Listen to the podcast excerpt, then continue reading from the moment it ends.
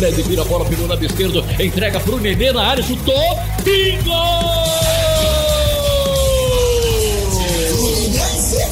Do Fluminense!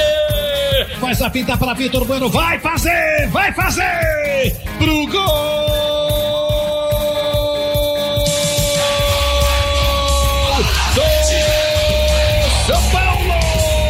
Cruzamento na área, segunda trave da minha Dias! Gol!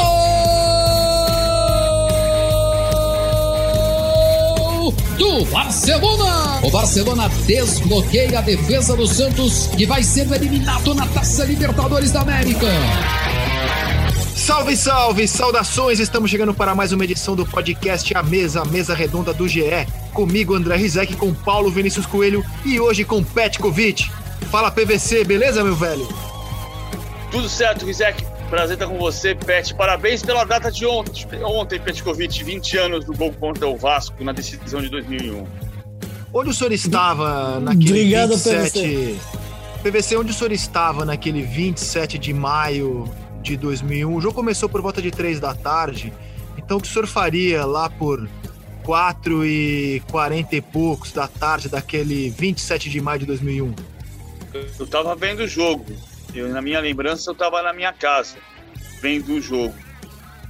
Ah, o jogo começou mais tarde, não foi? Começou quatro, foi três da tarde. Começou 3 da tarde. Começou 3 da tarde. O senhor estava... É, o senhor- começou 3 da tarde. É, o senhor estava na residência de Sérgio Xavier Filho, comemorando o aniversário do filho dele. Então eu te informo, é, te informo para o senhor. E me impressionou, cara, confesso, apesar, me impressionou a quantidade de gente que eu vi nas redes sociais dizendo que esse foi o dia mais feliz da vida deles. Gente como o colunista da Folha de Política, o Celso Rocha Barros, escreveu isso. O Bernardo Melo Franco, colunista do Globo, escreveu isso. Tanta gente, tanta gente teve uma felicidade incrível naquele dia, por culpa sua, Pet, e também por culpa do Elton não ter 3 centímetros a mais. Fala, Pet, bem-vindo ao nosso podcast, Pet. Olá, André. Olá, PVC. Ainda bem que, que a culpa é minha, né? Poderia ser culpa de um outro, mas assim eu não ia ter tanto, tanta admiração, talvez. Esse gol realmente foi fantástico, André. E fico feliz de ter proporcionado esses momentos maravilhosos de emoção arrepiante para tantas pessoas. Então, como você está falando, os va- 20 anos se passaram e a gente ainda descobrindo o que, que é um, um gol, né? um momento, uma vitória, um título pode trazer tanta emoção, tanta alegria para pessoas. Mas eu gostei muito de saber de que você toma conta do vida do PVC há 20 anos. Não é porque o tempo. Sérgio, o, o Sérgio mostrou uma foto da, da festinha de aniversário do filho dele e lá tinha o PVC. E há mais tempo o PVC está na minha vida, Petkovic.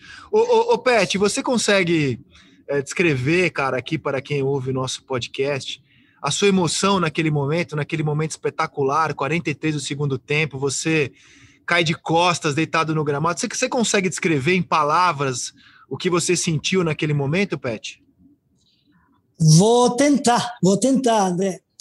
Ah, bom, ah, quando quando bati a falta, estava olhando, né, acompanhando a trajetória da bola e vendo que a batida foi boa, mas sabe, será que vai entrar? Será que não vai para fora? Será que o goleiro vai pegar ou na trave? E realmente confirmação de que ela te- tinha entrado é erupção da torcida do Maracanã. Maracanã explodiu naquele momento. Quando o Maracanã explode, explode, né? Erupção de, de emoções e adrenalina sobe tão grande que eu não sabia o que estava fazendo mais. Aí comecei a correr como nenhum maluco, que não é difícil para mim, e aí em direção do lateral do campo, abrindo os braços, cheguei perto do gramado, não sabia nem como comemorar. Aí de tanta adrenalina, a única força que eu tinha para cair atrás e me jogar nas costas. Só que eu caí de maduro, realmente. Porque depois de uma semana dolorido.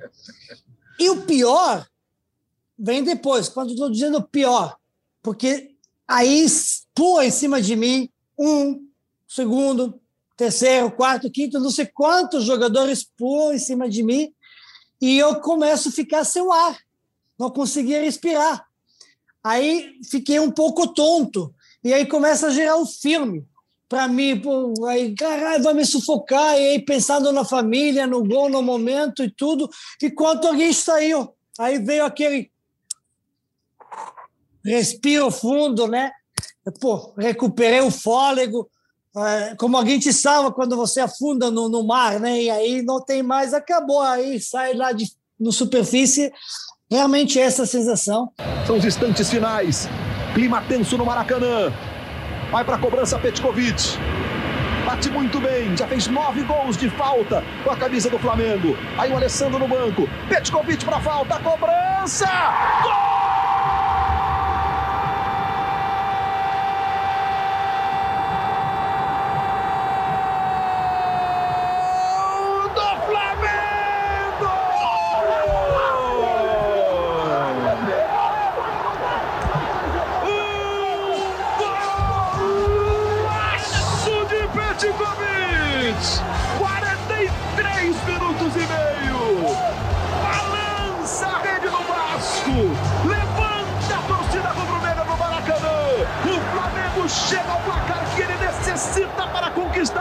Tricampeonato tão sonhado. Aí, pô, corremos, comemoramos, alegria total. Aí corri para o meio campo, André. E depois, no meio campo, quando começa e o juiz apita a continuação da partida, começou um calofrio. E aí? E se o Vasco fizer o gol? Porque o Vasco era fantástico. O tempo todo a gente corria muito risco, contra-ataque o tempo todo. Júlio César pegando, Leandro Ávila fechando, Juan, Fernando, todo mundo correndo. Eles erravam, a gente tinha mais sorte também que acompanhou. E aí acaba, pelo amor de Deus, não pode. Agora não podemos tomar o gol. Imagina agora o Vasco fazer o gol. Não, não, não pode. Então, esses minutos finais, com a prorrogação que o Léo Feldman concedeu, foram meia hora para mim, na minha cabeça. Não passava de jeito nenhum. E realmente fica, quando você assiste de novo, lembra, a situação fica arrepiado de novo. Você quase não jogou, né, Pet? Você, você contou na sua live que você teve um problema na semana e conta pra gente, conta para quem ouve o podcast à mesa. Um dos vários problemas que eu teve na época no Flamengo, né, André? É, sim, a gente teve primeiro jogo contra o Vasco, estava é, no se receber meses, né? O elenco todo, todo mundo três meses e eu oito. Aí tivemos, não pagaram, tivemos, tivemos o jogo contra o primeiro jogo do final.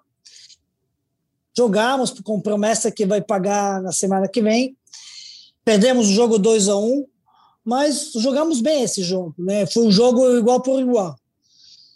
E aí, na semana, terça-feira, todo mundo recebeu. E eu não tinha recebido. Eu falei, o dinheiro não entrou na minha conta. Aí me falaram: não, não pagamos a você, porque a gente pagou todo mundo que deve três meses e a você a gente deve oito, vamos pagar na quinta-feira dois salários. Falei, joia, bacana, um gesto justo, né? Mas finalmente um bom detalhe do Flamengo, da diretiva do Flamengo, direção, né? Naquela época, para me agradar e fazer talvez uma coisa mais justa, mais honesta. Digo, bacana, beleza, obrigado. Na quinta-feira, não tinha entrado dinheiro, treino à tarde, não, não vai entrar final da tarde, última hora. Aí depois do treino, não tinha entrado dinheiro. Aí falou, não, amanhã, primeira hora, porque passou 18 horas, aí fechou o banco, aí quando tu abrir amanhã, tu vai ver. Beleza. Fui para casa, sexta-feira, abri o banco, nada de manhã, nada de tarde, fomos para o treino, e nada. Treinei. Não, não vai até. Pode treinar tranquilo, que no final do treino tu vai ver na tua conta. Passou o treino, não tem nada na minha conta. Aí perguntei, liguei para o banco, gente, não, não entrou, não tem nenhuma depósito, nada, porque gente às vezes sim, não deposita por causa do horário, mas já tem dinheiro preparado. Não tem, não. Não tem nenhuma ordem. Aí falei com eles, não, ah, ah esquecemos, mas na segunda-feira sem falta. Aí chutei o balde, Fui para casa. fui para casa, mandei a todos uh, que estavam aí para dar um oi para a família e fui para casa. Uh, saí à noite, não, não fui para a concentração, aí fui para uma pizzaria que depois virou minha, e agora não é mais. E aí, com meu amigo Wilson, que é flamenguista doido, imagina um flamenguista apaixonado, né? Realmente, a gente fala doente, não é doente saudável, mas muita paixão que tem. E aí com ele, e ele convencendo, desde as sete horas da noite, tomando cerveja e me convencendo para me levar para a concentração, convencendo você estava meu pai. E aí, por volta da meia-noite, ele me convence, e aí uma hora de madrugada me leva para a concentração. Cheguei lá na concentração, no Copacabana, no hotel, entrei no restaurante, a cúpula do Flamengo estava ao lado esquerdo, entrei, olhei para ele, sentei na mesa, o Quimelo se aproximou, que era gerente na época, parceiro, eu posso sentar? Digo, você pode, os três não. Aí, parceiro, quer jantar? Digo, óbvio, estou no restaurante, né? Estou com fome, não comi nada, só bebi. Ó, oh, garçom, jantar, aí tá, vai beber o quê? Digo, cerveja. Pô, por favor, tá aqui todo mundo. Digo, pô, vai fazer diferença nessa altura do campeonato? Tá vendo? Tomei um monte. Aí ele, não, não, tudo bem, pode tá. Aí serviu cerveja, aí jantamos aí, tomei uma cerveja e uma saideira e, sem falar com ninguém, fui subir para dormir. Maurinho, todo preocupado lá em cima, né? segurando onda, vendo aí na janela o que está acontecendo, por que, que eu não estou chegando, né? tudo isso. E expliquei para ele. Aí, dia seguinte, sabe aqueles bastidores bochechinhos aí, já falaram, aí, cara, não vai jogar, vai cortar a cabeça, todo aquele papo, né? Fomos para o treino, eu chateado da vida, quietinho, não falando com ninguém. Já imagina eu bravo, né? E aí chegamos no treino, aí o Zagallo me chama para falar comigo, eu explico tudo, e ele, e agora? Vamos fazer o quê? Já me convenceram para jogar. Então quer jogar? Eu quero. Então tá bom, se você quer jogar, você vai jogar. Eu vou botar você jogar. banco. é. não, vou botar você no banco. Imagina, aí, velho, mas se fosse qualquer outro treinador, PVC, eu não ia jogar. Já acharam um bode expiatório para perder o campeonato e ter um culpado, o maior culpado, não pagar, rescindir o contrato, mandar embora, indisciplina, falta grave disciplinar e todo aquele, sabe como que é. Mas o Zagallo falou, não, você vai jogar. Se tu quer jogar, você vai jogar. Porque aí a gente tem mais chance, porque não está nada perdido. E ele bancou, bancou, me colocou. Aí fomos para o jogo, né? e ele acreditava plenamente que a gente tem a capacidade de vencer o, o grande Vasco de Gama naquela época, né? Que era o campeão, que ganhou o Libertadores, o título e tudo Precisava isso. ganhar por dois gols de diferença, né? Tinha sido 2 a 1 um na ida com um gol seu. Precisava. Ainda Mourinho me sacaneou pra caramba. Não sei se você soube dessa história, apareceu ontem no live, né? O Mourinho teve um, uma coisa do computador, do joguinho, e ele te faz pergunta e quando você faz pergunta ele dá resposta, né? Aí tipo aí, é, quem estava com, já, quem tô com teu pai ontem? Aí ele tinha visto quando a gente chegou, né? Não, quem, com quem você jogou jantou ontem? Aí eu falei, vamos fazer essa pergunta. Ele faz a pergunta e responde, o programa responde. Jantou com seu pai.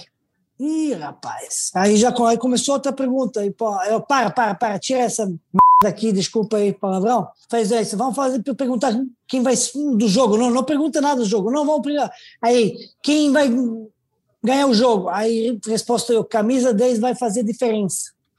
Aí tirei os cabos, quebrei tudo, no tomada do, do hotel e tudo, joguei computador no chão, não, não faz essa besteira, né? Fomos para o jogo. E no primeiro tempo, 1 a 0 para nós, gol do pênalti, o do Edilson. Quando o Juninho Paulista empata o jogo, aí, meu Deus, cabeça virou para baixo, primeiro tempo, fomos para o vestiário, falei para ele, pô, ainda bem aquele teu computador, programa falou certo, camisa 10 está fazendo diferença.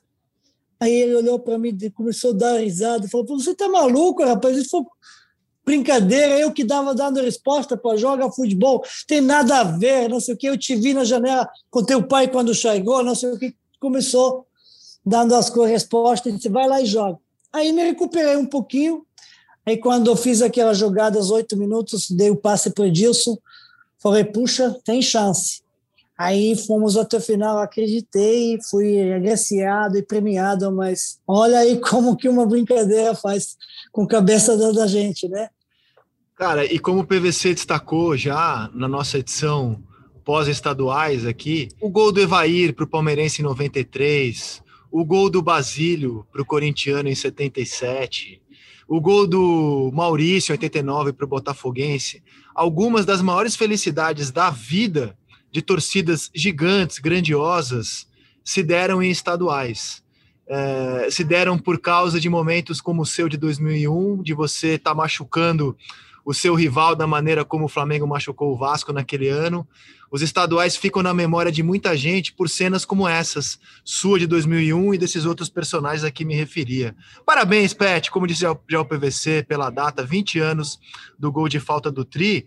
E PVC, entrando nos assuntos da semana, no jogo do Flamengo contra o Vélez não teve gol de falta, não teve cerveja, não teve atraso de pagamento e teve um 0 a 0 bem sem graça, cara. Eu acho que foi o jogo mais sem graça que eu vi, assim, com menos emoção que eu vi desse Flamengo. Será que o Flamengo jogou assim meio que. Porque o 0 a 0 garantia o time é, na primeira colocação. Você acha que o Flamengo jogou a partida meio que. Ó, o 0 a 0 tá bom, PVC? Como é que você explica o resultado de ontem no Maracanã?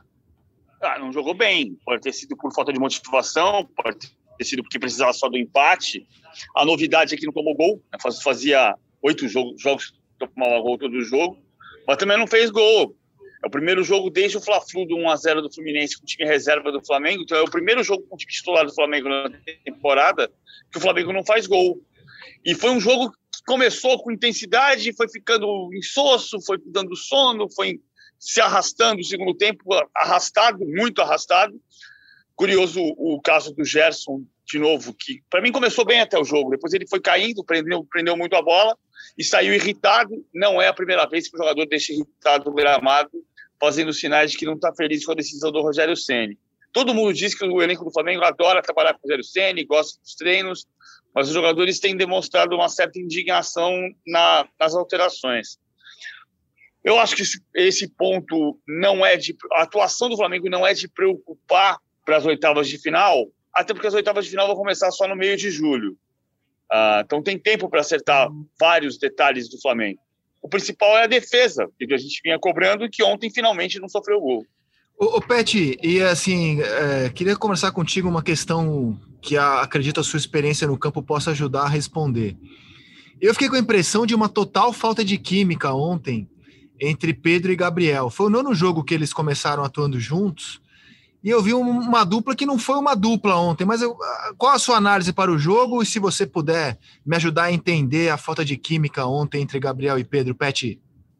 Então, André, o que, que acontece? Esses dois centroavantes, que são excelentes jogadores e que dependem da atuação do time.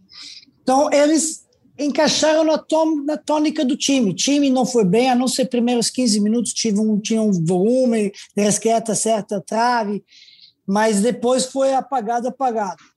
É, eu, como não fizeram um bom jogo agora, por que, que não fizeram um bom jogo? Será que porque queriam administrar o jogo, que empate garantia primeiro lugar, o que PVC fala, ou ficaram ligados no meu live, comemoraram de mais 20 anos do Tetatri e depois com ressaca ficaram para jogar?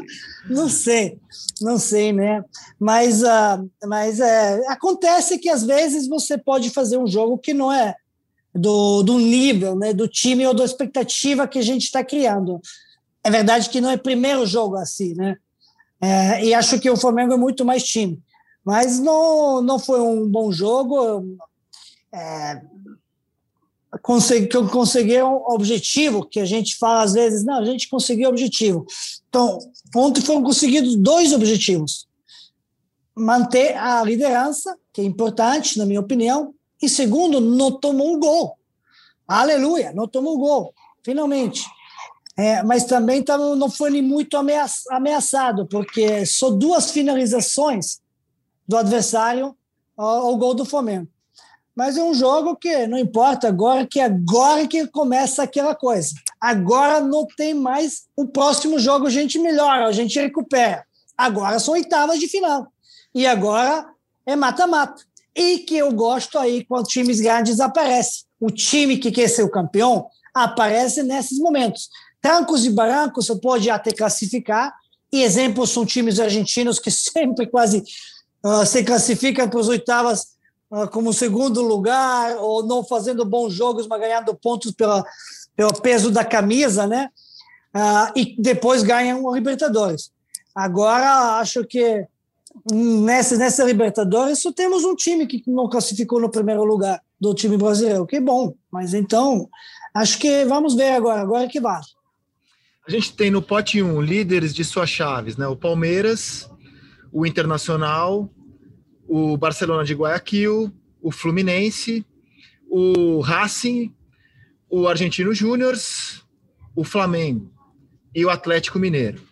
No pote 2, times que se classificaram em segundo: o Defensa e Justiça da Argentina, o Olímpia do Paraguai, o Boca Juniors, o River Plate, o São Paulo, o, a Católica do Chile, o, Vélez no grupo do Flamengo e o Cerro Portenho no grupo do Atlético Mineiro. Na terça-feira a gente vai ter o sorteio. O PVC, falamos aqui do 0 a 0 do Flamengo, é óbvio que não foi uma boa atuação.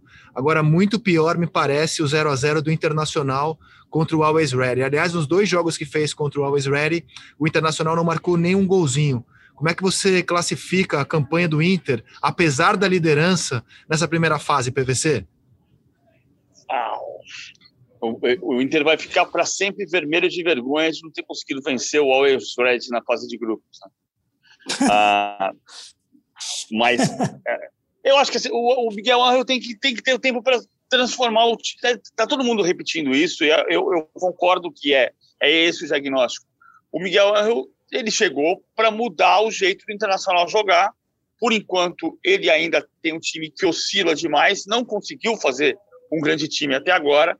Tem uma série de pontos de interrogação, porque o Miguel Ramírez é um técnico que dirigiu com sucesso um clube e um clube pequeno, que não tinha pressão no internacional. Um técnico pode ser ir muito bem num clube e não ir tão bem no outro, porque muitas vezes não é só o técnico, é o clube que está estruturado, é o clube que funciona como engrenagem. O Independente Del Valle foi campeão com o Pablo, foi vice-campeão da Libertadores com o Pablo Repeto, né, em 2016. Então não é só o, o treinador, mas se você contratou Miguel Ramírez, é para ele deixar ele, ele montar o time dele como ele entende e até o final do ano e depois avaliar se continua, se renova, se não renova. Não dá para você trocar a filosofia de Cudê para Abel, de Abel para Miguel Angel para tocar de novo. Não, não é esse.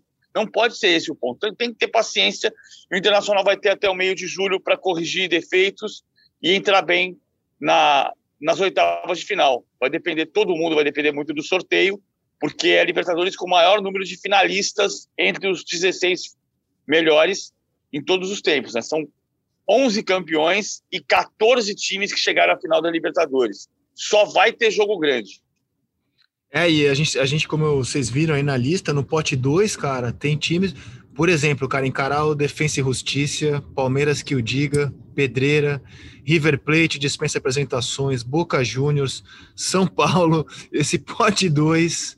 Agora, Pet, eu acho que a, a grande atuação, não só da semana, mas de toda a fase de grupos para os times brasileiros, o grande resultado foi o Fluminense terça-feira contra o River. Como é que você viu o Fluminense vencendo o River Plate por 3 a 1 no Monumental de Nunes, no dia em que o River Plate comemorava 120 anos de história e ia grandão para o jogo, porque ele tinha passado por aquele sufoco na partida anterior contra o Santa Fé, quando ele só tinha 11 jogadores, teve que escalar o Enzo Pérez na linha. O Fluminense, ao contrário, vinha de uma partida muito ruim, perdendo para o Júnior de Barranquilla em casa, tinha perdido para o Flamengo no sábado. O Fluminense chegava, na teoria, com moral baixo, o River chegava grandão e a gente viu uma exibição de gala do Fluminense em pleno Monumental de Nunes, Petkovic é, um presente grego que o Fluminense deixou no aniversário do River, né? É, é, é, o jogo, acho que o jogo foi muito atípico. Logicamente que o River foi muito desgastado no último jogo, que conseguiu uma vitória histórica porque tinha, você já tinha falado, problemas que tem, recuperou os certos jogadores, recuperou mas jogadores, mesmo que sejam 10 dias sem treinar só, e sem nenhuma doença, sem nenhum incômodo, já para você voltar a estar bem em forma é muito complicado. Não tem como estar no mesmo nível físico e pronto para o jogo. E aí enfrentou um Fluminense que, que acho que ressentido depois da final do estadual, como jogou o, o primeiro tempo, aliás, como não jogou o primeiro tempo, Aí mudou totalmente. Apostou tudo no primeiro tempo, marcou muito, fez muita pressão. O que me chamou muito a atenção e estava comparando o time do Roger Machado, agora está jogando contra o River, não deixando o River respirar, não deixando fazer dois passes, não deixando conduzir a bola sempre. Estava perto dos jogadores, pressão, pressão na, na, na, recuperação da bola, pressão, pressão em blocos, do lado, no meio, perto do jogador, o tempo todo. E aí eu lembrei aquele jogo do ano passado, Bahia e Flamengo, 5-2 para o Flamengo, onde Bahia, do Roger Machado, deixa o Flamengo à vontade. Para jogar e o Flamengo, deixando à vontade, dominar a bola, dar o passe, fazer tabela, e deitou e rolou.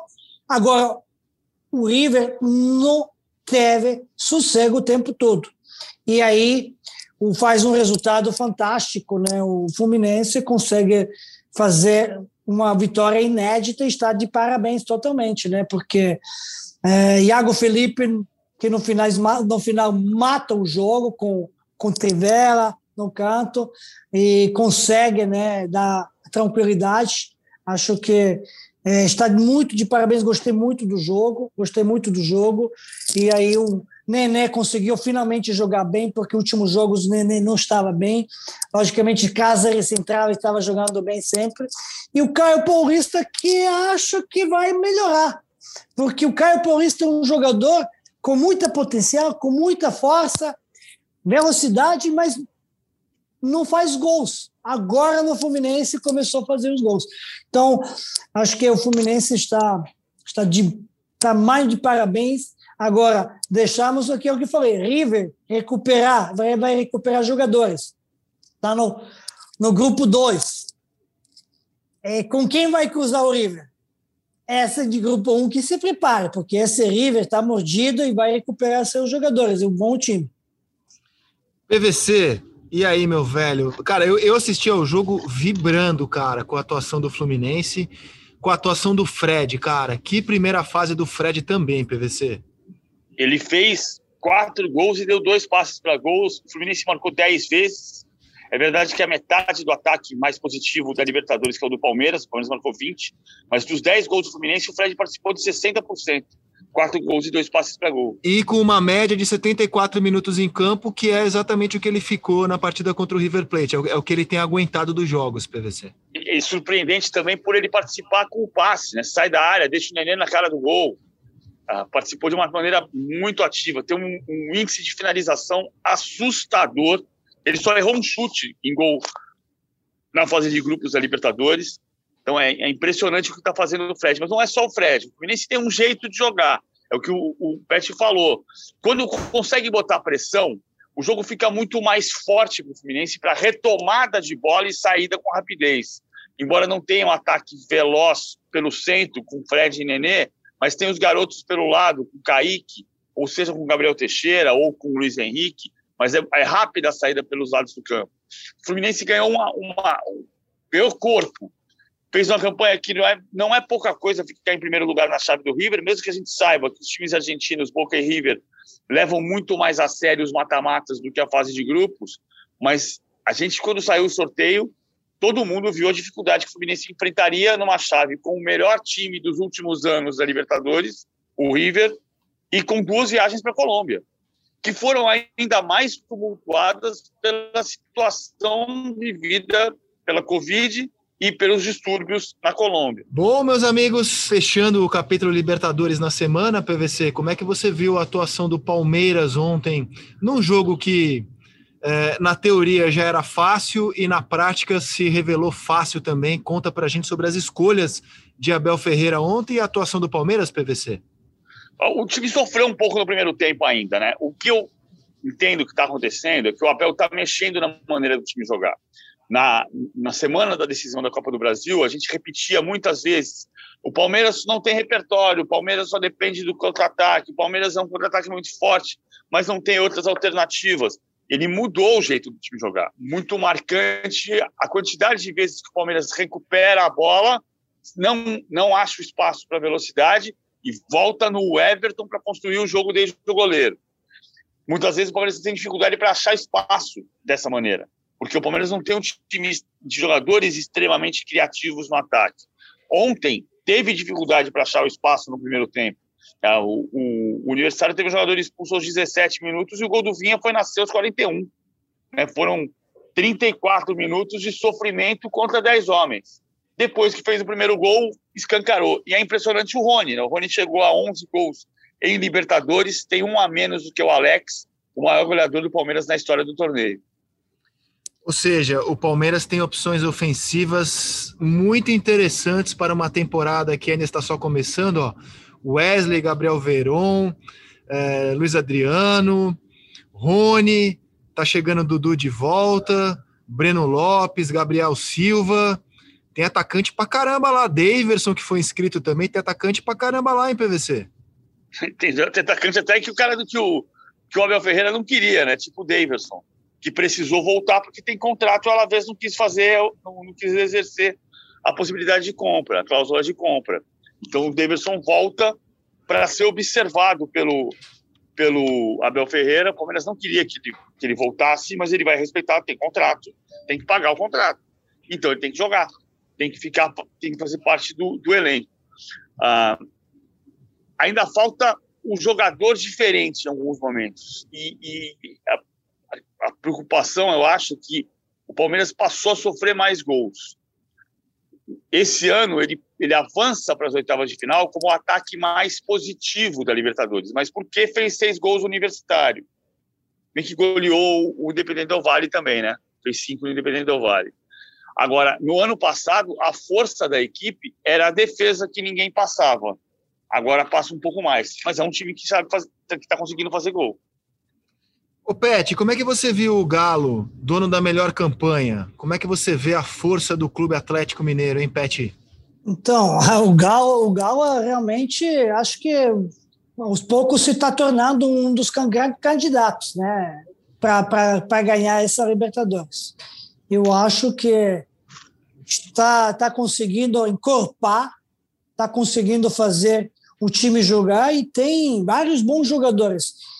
E o o Nacho entrou muito bem, tá jogando, tá jogando. Eu não esperava a adaptação tão rápida dele, né? Então, realmente, o, o, o Galo, acho que esse, esse 4-0 que ele fez é, passou para confirmar. A gente não tinha dúvida que ele vai fazer uh, três pontos, isso e confirmar a liderança e maior pontuação na, na fase do grupos. Mas uh, eu vejo o Galo um dos grandes, grandes favoritos. Quem não sei, ontem vocês, no, troca de passe, acho que Karine perguntou ah, quem não é bom enfrentar no fase do grupo A, quem não, quem não é bom enfrentar no fase do grupo B, na fase do grupo A, enfrentar nesse momento o Galo, Flamengo e Palmeiras é complicado demais. Estou gostando muito do Galo, eu acho que vai pintar essa uma, uma boa campanha e grande candidato para chegar aos finais.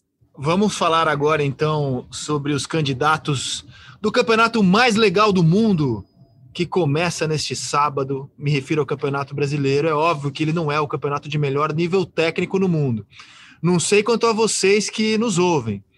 Para mim, sempre considerei o campeonato mais legal, obviamente sou brasileiro, mas me divirto demais com o nosso campeonato a, a gente carrega essa fama de que muitos clubes entram para brigar pelo título. Nos últimos seis anos, apenas três equipes levantaram o caneco: Corinthians, Palmeiras e Flamengo. O Corinthians já nesse ano e nos últimos parece carta fora do baralho, visando ao título. Digo parece, mas é obviamente carta fora do baralho. Flamengo e Palmeiras seguem como candidatos, mas arrisco dizer que nesse ano o PVC teremos mais gente aí brigando com Palmeiras e Flamengo que andam monopolizando aí as principais conquistas do futebol brasileiro. Quando você olha para os 20 clubes que vão disputar o Campeonato PVC, que você no, o que você nos diz, o que você diz para nossa querida audiência sobre o Brasileirão? O Atlético, que o Pet acabou de elogiar, vai brigar pelo título. Acho que vai brigar pelo título. O Cuca dá um time, tem um time mais consistente defensivamente do que ele conseguiu ser no ano passado, embora o Atlético tenha brigado pelo título no ano passado. Não brigou na reta de chegada, acho que se quebrou um pouco o cristal quando o, o Sampaoli, que não aprendeu a falar bom dia em português, ele ah, foi, foi flagrado, na, na, foi todo mundo da comissão técnica dele pegou Covid na festa do, do gerente de futebol da sua comissão, e isso quebrou um pouco o cristal, os jogadores perderam um pouco a confiança, encheram o saco do São Paulo, para falar a verdade, e isso teve interferência na reta de chegada, mas era um time muito forte, e continua sendo um time muito forte, mas o Brasileirão é, um, é uma, uma corrida com obstáculos, né? Eu pensar, é claro que o Flamengo é favorito ao título, é o grande favorito ao tricampeonato. Só que o Flamengo pode ficar 5, 6, 11 ou 18 rodadas sem o time principal em função da Copa América. Tendo Copa América, ele pode perder Isla, pode perder a Gabigol, pode perder Rodrigo Caio, pode perder jogadores que são muito decisivos. Ele pode perder muita. Por isso que o Rogério Senna até, até o Rogério falou que o elenco está curto, que não é pura verdade, mas perdendo jogadores como a Rascaeta, pode ficar mais curto mesmo.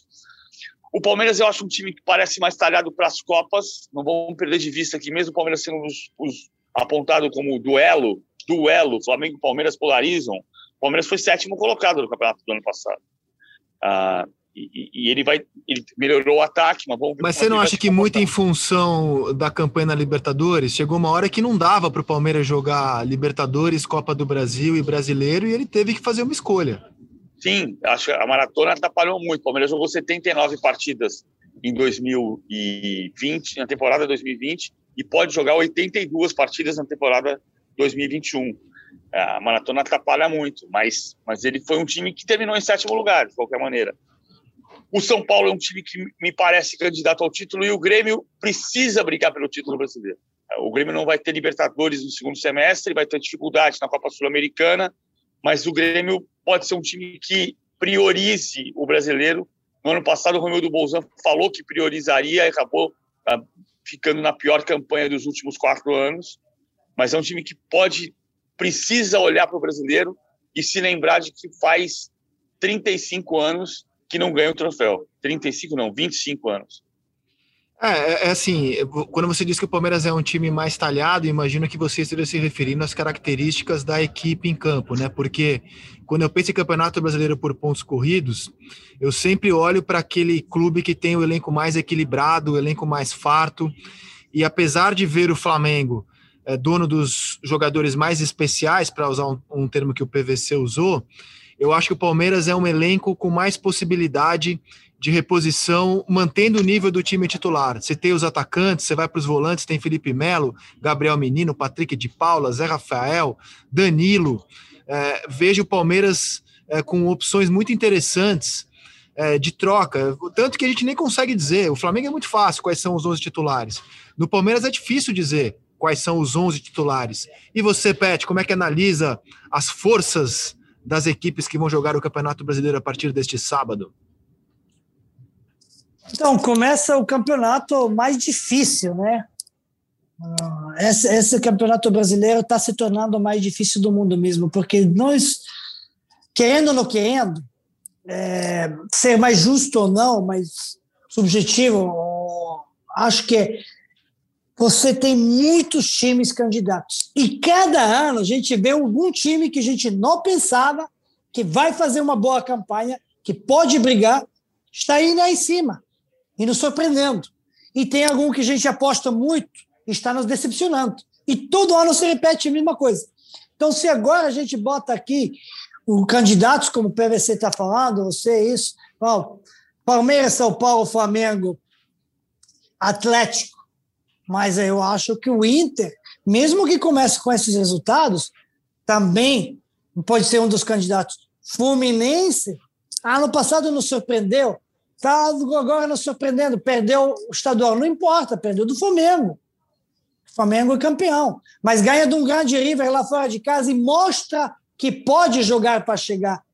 Então, a gente tem Grêmio todo ano está para cima, não sabe o que espera dele. Olha o Grêmio agora como está melhorando. Então temos vários times todo ano que pode nos surpreender e brigar para alguma coisa a mais e o título. Acho que esse campeonato brasileiro vai ser muito difícil. Acho que o Série B também vai encher os olhos, viu? Tem muitos times e muitos jogos bons que vão acontecer. Mas eu aposto que, de novo, a gente vai ver aqui briga para G4 vai ser entre esses seis, sete times que eu citei. Ah, eu tô, eu tô com o Pet, PVC. Eu, eu acho difícil o Fluminense brigar pelo título, mas acho que é um time que briga por vaga na Libertadores. E digo isso não para diminuir o time do Fluminense, mas acho que título você precisa ter um elenco um pouco mais encorpado, ainda mais jogando simultaneamente ao Brasileiro, a Libertadores e a Copa do Brasil, né? Mas eu vejo a dupla Grenal, com bons elencos, São Paulo, Palmeiras, Flamengo e Galo. Acho que é difícil fugir disso quando você aponta os candidatos ao título. E você, PVC? Eu estou fazendo uma conta maluca aqui sobre a história do, do nosso equilíbrio do Campeonato Brasileiro. Uh, se você pensar desde que começou o Campeonato Brasileiro de Pontos Corridos em 2003, o Brasil tem sete campeões, que é o número de campeões da Premier League desde 93. Mas você vê como as coisas vão afunilando, se você, afunilando aqui e, e abrindo lá. Se você pensar nos últimos 10 campeonatos, são cinco campeões no Brasil diferentes e são cinco campeões da Inglaterra diferentes. A Inglaterra é, tem investido muito né, na imprevisibilidade que ela não tem. Né? O Manchester City ganhou três dos últimos quatro campeonatos. O único campeonato que nesse período de 2003 para cá tem um número de títulos igual ao Brasil, sete times diferentes, é a França. Só que a França de 2011 para cá tem um, um, campeão a menos, são quatro. Ganharam Lille, Montpellier, Mônaco e Paris Saint-Germain. Isso, isso reforça o equilíbrio que o Brasil tem mais do que os outros, mas também revela que esse equilíbrio está diminuindo, porque você tem cinco campeões apenas nos últimos dez anos. São Paulo e Santos, que ganharam nos pontos corridos, não ganharam nos últimos dez anos. É. Por outro lado, você tem times que podem entrar nessa lista e reforçar essa lista. O Grêmio pode, o Internacional pode. O, o Fluminense está na lista dos campeões e hoje não parece candidato ao título, embora seja candidato a Libertadores. É, de fato, a gente tem um equilíbrio muito grande. O Brasil precisa olhar para o campeonato não só se contentando com a imprevisibilidade, que é a sua grande arma, Brasileirão vai ser transmitido para 120 países, ou melhor, você vai ter acesso ao sinal do Campeonato Brasileiro em 120 países, em mídias diferentes. Tem televisão aberta, tem televisão fechada, tem streaming, tem rede social. E os dois feitos do Campeonato Brasileiro no mercado são apontados como a previsibilidade da tabela, porque você sabe que no próximo domingo vai ter o jogo, e a imprevisibilidade do torneio. Não tem um campeão óbvio precisa, é, você precisa regar isso aqui como uma plantinha, né? Como a Inglaterra fez, regou cada ano, você olhava onde estava seco, onde estava molhado, e eles conseguiram transformar uma plantinha numa enorme árvore da felicidade, que é o que precisa acontecer no Brasil. Cara, e, e o que ajuda a, a aumentar a nossa imprevisibilidade, além do equilíbrio de forças, da quantidade de clubes grandes que há no nosso território nacional, é a bizarrice que as datas FIFA fazem com os nossos clubes. Então, por exemplo, eu acho que todo mundo, quando olha para o elenco do Flamengo, diz: Poxa, o Flamengo tem os melhores jogadores. Não necessariamente o elenco mais completo, mas os melhores jogadores do Brasil. No entanto, do futebol brasileiro. No entanto, se você pensar que a gente tem Copa América, eliminatórias, e projetar o Flamengo sendo desfalcado do Rodrigo Caio, do Isla, do Gerson, do Gabriel, eventualmente do Bruno Henrique, do Everton Ribeiro, do Arrascaeta. Cara, aí o elenco do Flamengo vira um elenco pequeno. Você fala, caramba, Sim. acabou o elenco do Flamengo, né? Ele se iguala, né? Ele, se, iguala, iguala, ou até se inferioriza, se você tiver clubes que não tenham jogadores muito convocados, né? Então é, é, é, é meio surreal isso, é, que a data FIFA torne o Campeonato Brasileiro tão imprevisível, porque pode ser que clubes que tenham bons elencos, mas não tenham jogadores muito convocados, é, muitos jogadores convocados, levem vantagem nisso. É bizarro falar sobre isso, eu sei, é bizarro. Mas infelizmente é algo que aumenta a, a imprevisibilidade. Você imagina o Flamengo entrar em campo sem esses jogadores a que me referi. O Palmeiras vai sofrer também, o Galo sofre, porque é, tem jogadores estrangeiros.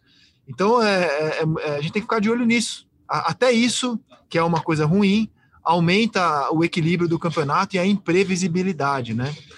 É, eu, eu acho que o Galo também há muito tempo não entra num campeonato com tanta força para brigar pelo título, né? Galo que é campeão em 71 e, e desde então nunca mais levantou o caneco. Vejo São Paulo e Palmeiras com força. Vai depender muito também das equipes que vão avançar na Libertadores, né? Do que elas vão priorizar, das convocações. Fato é que a gente tem poucas zebras na história do Campeonato Brasileiro por pontos corridos. Eu lembro assim de cabeça de apenas dois campeões improváveis, daqueles que quando começou o ano você não apontava como candidato e eles levantaram o caneco. Um deles é o Corinthians de 2017 e o outro é um tal Flamengo de 2009, Peti.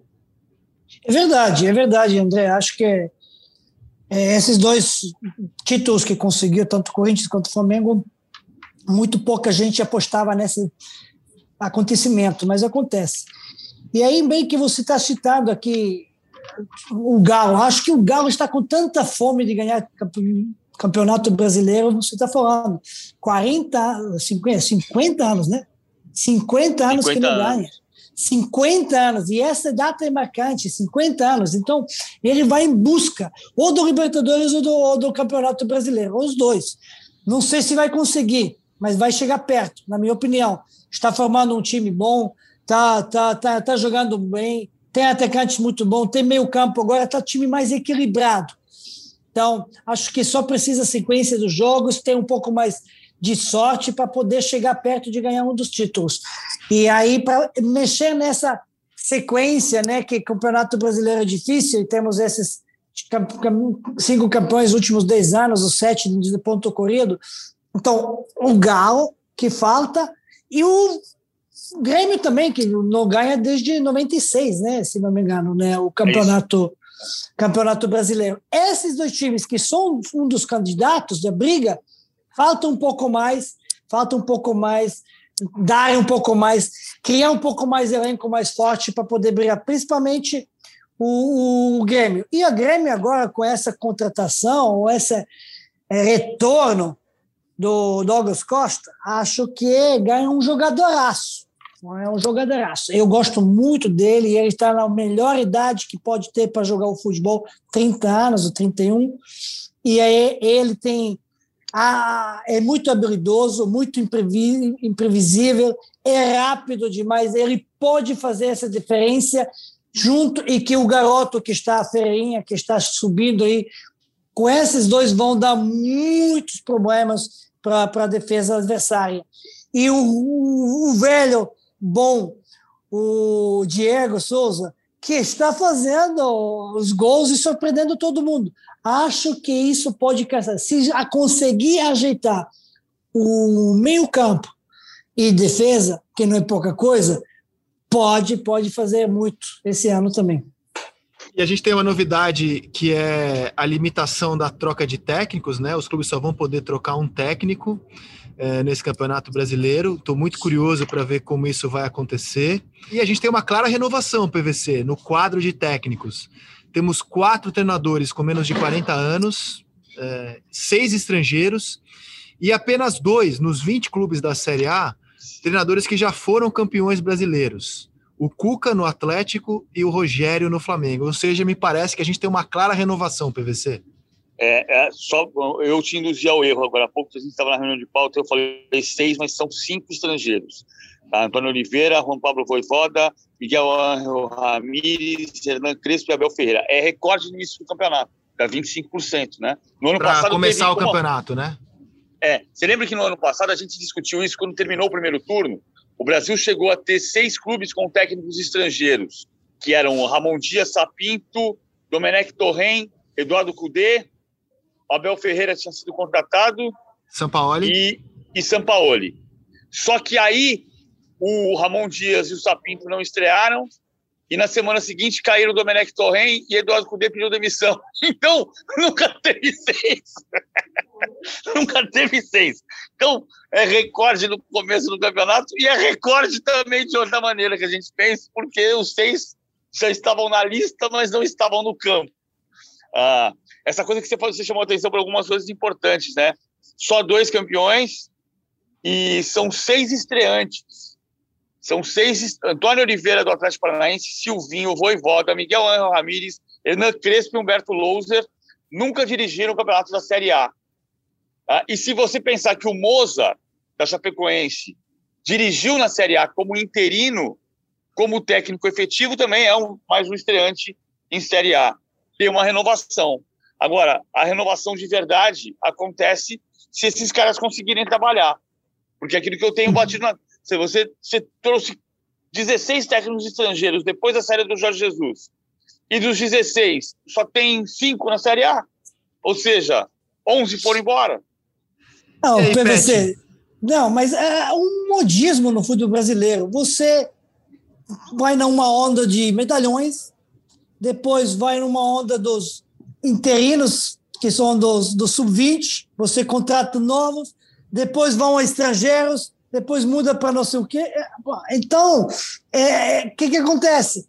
Todo mundo está copiando e que, como onda está indo para um lado, todo mundo vai, indo para outro lado, todo mundo vai. Então, manda embora, manda embora. Contrata, contrata.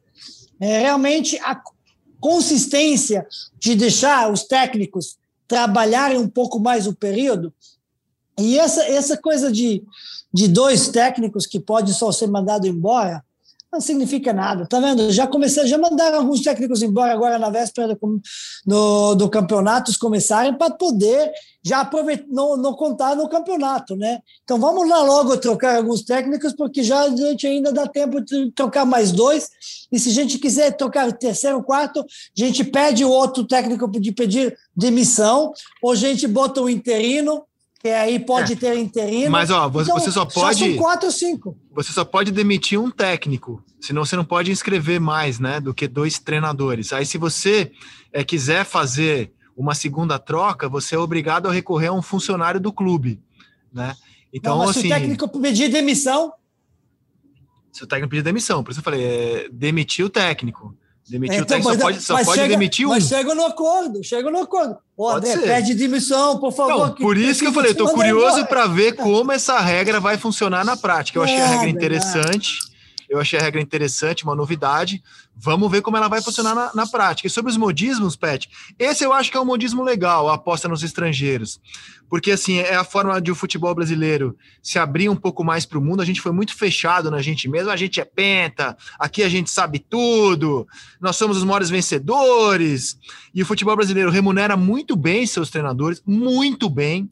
E, e, e, então você tira eles da zona de conforto. Quando você traz uma concorrência de treinadores emergentes, claro, no futebol europeu, como o Abel Ferreira, ou você traz treinadores que já têm algum destaque no futebol sul-americano, como o Crespo, o Miguel e Ramírez, porque a gente pode pagar mais do que os outros países aqui no continente, eu acho que você tira os senadores brasileiros de uma zona de conforto, você obriga eles a melhorar.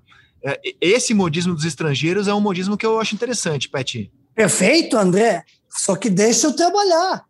Não corta a cabeça depois de 10 jogos, depois de 5 claro, jogos. Claro. Então, a, agora, o, o, o Abel, uh, no Palmeiras, tem moral porque ganhou o Libertadores. Ele perdeu três campeonatos esse ano. Quem dos técnicos brasileiros aguenta perder três finais seguidas, uma atrás da outra? E não cortaram a cabeça dele.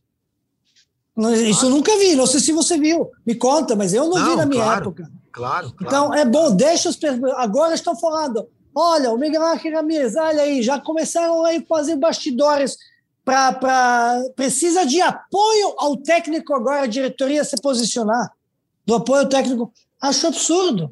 Se trouxe um técnico assim e você acha que esse o técnico é promissor, porque ele é o promissor e nada mais, porque não é ele técnico consagrado, só teve um time que dirigiu no profissional na vida, então é promissor, tem filosofia boa, conceito boa, que eu também acho que tem, aí deixa o cara trabalhar. Porque ele fez esse jogo sim, contra Alves, vai entrar, a gente brinca, vai entrar na, na, na, na, história, porque o único que não conseguiu ganhar, mas esse, esse, o, esse, o, esse time do Inter fez quantas finalizações contra Quantas vezes chegou no, no jogo? Acho que 700 passes trocou, André. 700 passes, 22 finalizações e não conseguiu ganhar. Beleza, mas isso quer dizer que tem volume do jogo, isso quer dizer que o técnico está no caminho, que precisa encaixar um pouco mais. Então, deixa os técnicos estrangeiros trabalharem, deixa os técnicos brasileiros trabalharem. Aliás, deixa os treinadores em paz, dá uma sequência. Um dia, Petkovic, eu acho que você vai ver isso acontecer aqui no futebol brasileiro. PVC, as suas considerações finais aqui no nosso podcast à mesa.